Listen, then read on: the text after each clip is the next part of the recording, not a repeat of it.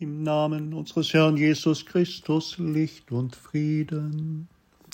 Verehrte liebe Zuhörerinnen und Zuhörer, einen Abendgruß vom Rotenberg aus der Kirche St. Josef neben dem Marienkrankenhaus. In diesen Tagen, wo wir die Kriegsnachrichten aus der Ukraine hören, der Angriffskrieg Russlands auf ein souveränes, freies Land mit viel Leid und Schmerz und Irritationen, und Verwirrungen über den ganzen Kontinent, ja fast über die ganze Welt, bedrücken uns und machen uns zu schaffen, hier an einem Ort, wo wir Tag für Tag mit Geflüchteten zu tun haben.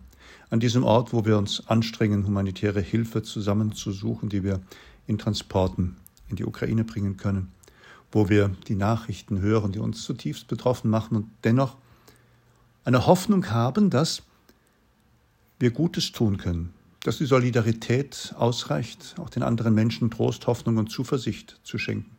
Dass die humanitäre Hilfe ankommt, die wir zum Beispiel mit Klinikbetten und Lebensmitteln und Verbandsmaterial und allem, was wir so geschenkt bekommen, kürzlich auf den Weg bringen konnten mit einem Transport Nummer 44. In den liturgischen Texten des heutigen Tages hören wir von den Pharisäern und den Gesetzeslehrern, von denen, die mit einem harten Herz sich an äußere Gebote und Rechtsvorschriften halten, das eine tun, das andere aber doch oft lassen, wo sie sich in den Vordergrund drängen mit ihren religiösen Überzeugungen, wo sie von Jesus als tote Gräber benannt werden, als solche, die übertüncht sind und die Leute drüber weggehen, als wäre es nichts gewesen. Weh euch, ihr Gesetzeslehrer, ihr ladet Menschen Lasten auf, die sie kaum tragen können, selbst aber rührt ihr keinen Finger dafür. Wort aus dem elften Kapitel des Lukasevangeliums. In der Spur Jesu, in seinem Leben, merken wir, dass Gesetze zu erfüllen, Vorschriften zu halten, nur durch die Liebe möglich ist. Die Liebe ist die Erfüllung des ganzen Gesetzes. Sie allein schafft es.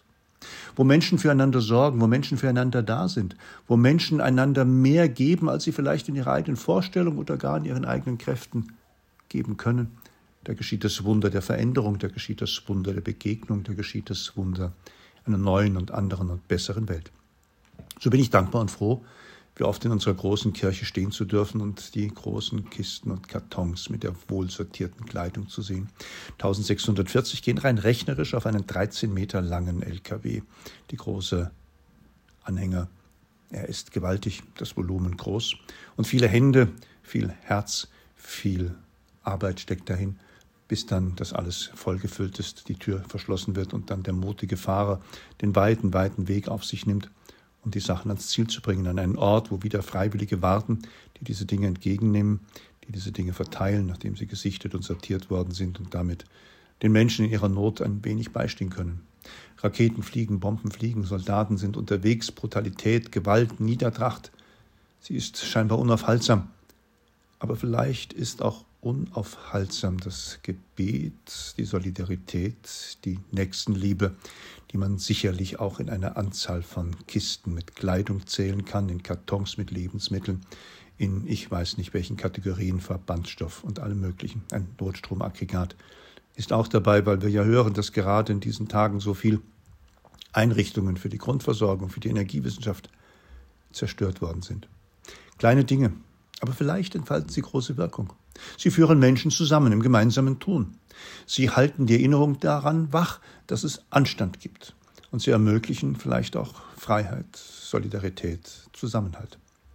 Liebe Zuhörerinnen und Zuhörer, Sie merken, das sind meine, meine Gedanken, die mich umtreiben. Es sind auch Sorgen und viele Sorgen. Und mein Gebet und meine Bitten zum Herrn der Welt, es sind die Bitten um Frieden.